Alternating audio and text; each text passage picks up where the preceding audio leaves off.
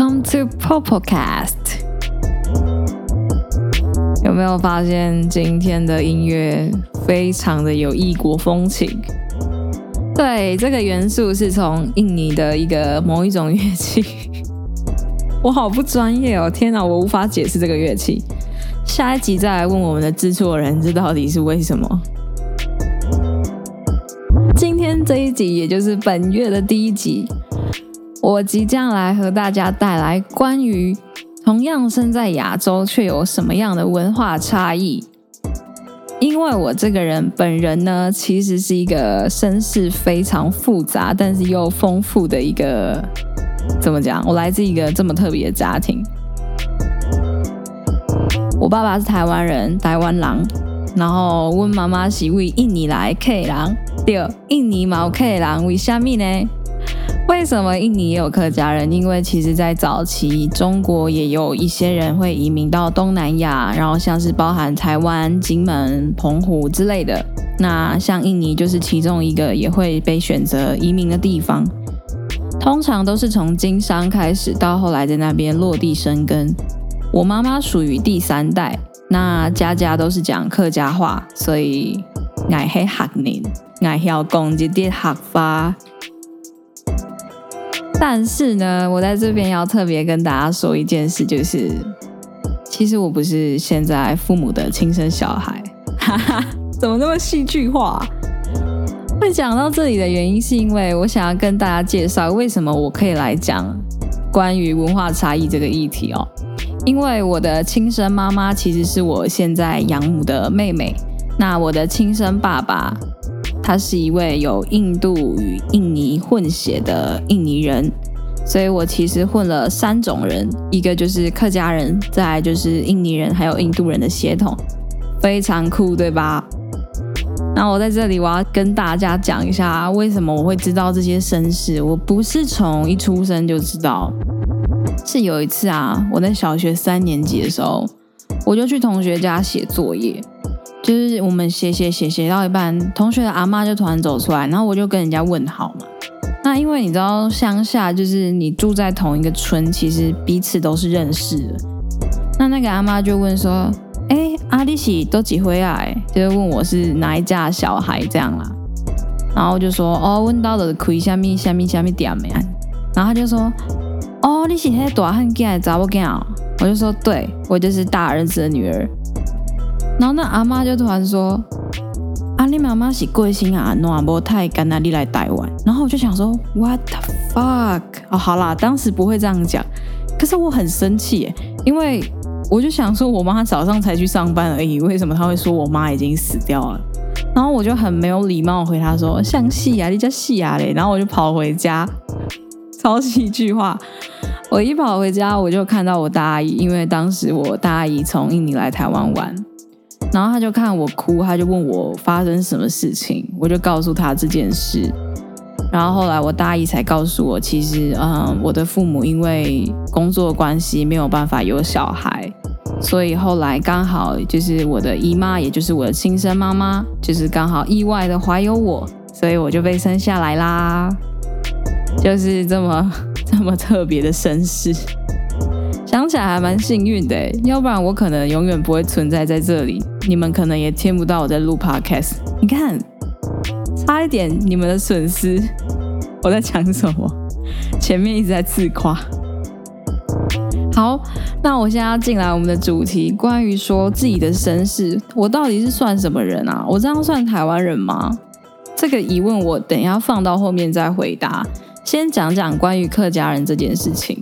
其实我并不是从小就会讲客家话，我是听得懂，因为我妈每次只要生气啊，她就会用客家话骂人。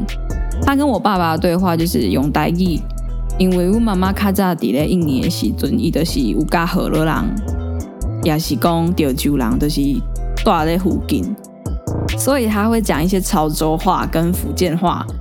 这也是为什么他来台湾之后，很快就有办法。就是学会道地的台语，这个原因就是出在这里。所以他们两个对话是用台语，那我妈有时候跟我讲话就是用客家话。我小时候超讨厌讲客家话，因为我妈只会在骂我的时候讲一些客家话，然后我都听得懂，我也知道有多难听。比如说什么，她可能会用客家话讲说：“呃，学懒惰只需要三秒，然后学勤劳要三年。”那种话你知道吗？那叫什么？好难西江三秒，好勤爱三年。就就是听起来会像这样，为什么我讲起来超卡？不好意思，我课语爆烂，但是我立志要把它学好。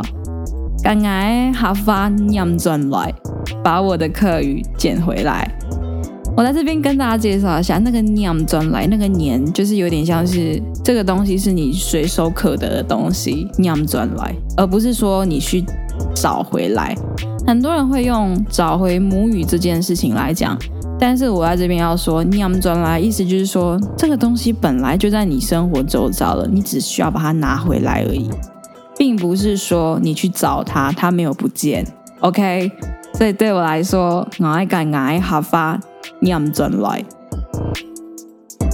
关于客家人这件事情，我其实从小呃在学校里，大家就是一周会有一堂母语课，那母语课就是教所谓的台语。所以那时候我们都会学一些台湾罗马拼音。那我现在目前自己个人也在自学，因为你知道小学的时候根本不会认真去学。现在发现，我觉得罗马拼音超伟大，尤其是北维利，北维利一定要学。好，我怎么突然在推我的那个母语？为什么会讲到这个文化差异呢？因为其实。我们很喜欢开客家人的玩笑，就是客家人很省这件事情。然后，因为我想说那是台湾人对于客家人的笑话嘛。那有一天我就问我亲戚说，就是妈妈那边亲戚，我就问说：“哎，姨，汉宁还真是安上哦。”然后他就说：“还真是安上啊，松崩哦，家公公哦，是挑夫主哦，你咋礼拜爱是一一块安用？”他的意思是说，我的外公以前在吃那个豆腐乳啊，就是那种你知道那种正方形那种放在罐头里的。他说，光是要吃那个一块正方体，他可以吃一个礼拜。然后我就笑出来，原来客家人都是这样子。我觉得这蛮好笑的。我现在要回到文化差异，我觉得客家人的这个文化差异真的蛮好笑的。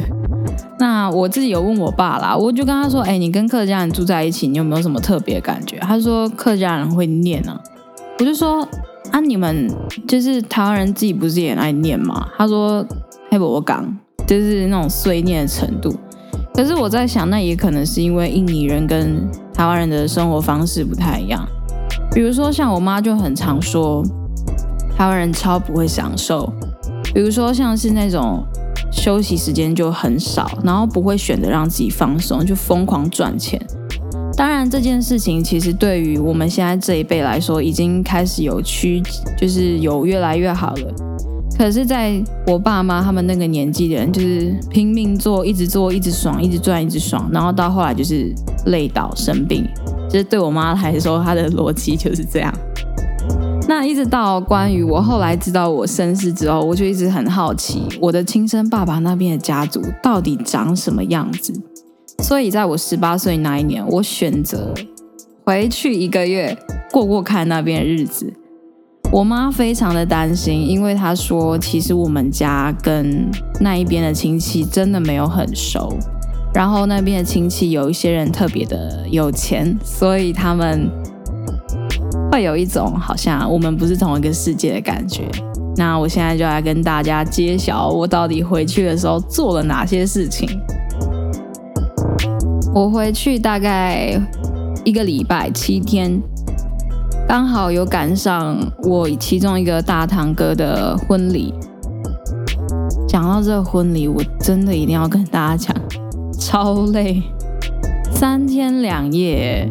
你知道那种每天早上五点起床，一直到晚上十二点才结束的那种感觉吗？然后尤其是新娘跟新郎，他们永远都要在一个不能消失，然后大家都要看得到的位置坐着，然后开始有人抢着拍照送礼，然后寒暄塞钱。我印象很深刻的是第一天那个时候是一个订婚仪式，那订婚仪式就是整村的人都会在那个村民大广场，就会很像我们台湾部落会有一个就是广场一样的概念哦。那个广场大家就会做成么字形，中间那一排是给就是村庄里的长老坐，那。左右两边会一边是男方的家属跟女方的家属，那我当然就是坐在男方家属这一边。那因为他们说的语言其实也不是印尼语，是当地的卡罗语，因为他们说他们自己是卡罗族，就是卡罗族的语言，我就听不懂。然后我就用英文跟我姐说，我就跟她说，我就用英文说，我觉得好无聊哦，因为我都听不懂。然后，因为我想说旁边都是一些老人家，他们可能没有人听得懂英文这样子，所以我才敢这样讲。结果突然有一个看起来七八十岁的老人说：“But it's our culture。”然后我就，Oh shit！我直接被打脸哎！然后我就跟他道歉，我说对不起，因为我真的听不懂。然后他就说没关系，我知道你不是在这里长大的人。他就开始跟我翻译他们。呃，就是男女双方谈判啊、交易的过程。为什么我要讲交易？其实也就是送聘礼啦。然后他们就花了一整个上午在讨论要送几匹布这件事，这么简单的一件事情。发生这件事之后，我就很确定，嗯，我不会在这里结婚。我知道这讲起来非常的不尊重这个文化，可是毕竟对我来说。我没有对它产生所谓的文化认同，我只是想要知道，在我的协议里面，我可能本来会经历到什么事情，就这么简单。今天这一集呢，我想要先跟大家讲简单的一些小故事，因为我们的时间快到了。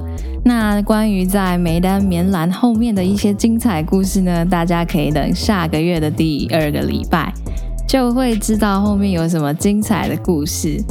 关于这样子，其实我在这边很想要跟大家说，嗯，虽然说我来自一个文化背景很复杂也很丰富的一个地方，但是其实我觉得对一个人来说，他自己想要成为哪里的人，他是属于自己需要什么样的文化认同，那是很重要的。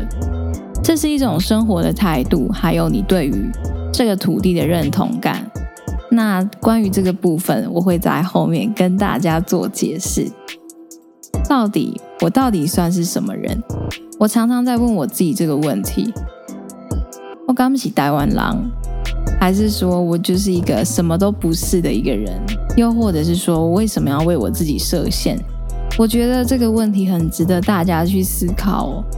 呃，在这边并没有要大家有任何的意识形态，而是他正在询问你对于你生长的这个环境，又或者你向往的那个生活模式，可以怎么去做选择？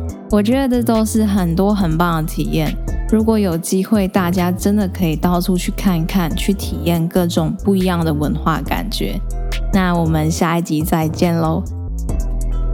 你所听到的所有音乐，还有录制过程，全部都是由 Miss Collective 所制作。我是这个团队的一员，很高兴可以跟大家介绍我们。那今天的 Popocast 就到这里为止，谢谢大家聆听，欢迎来到我的世界。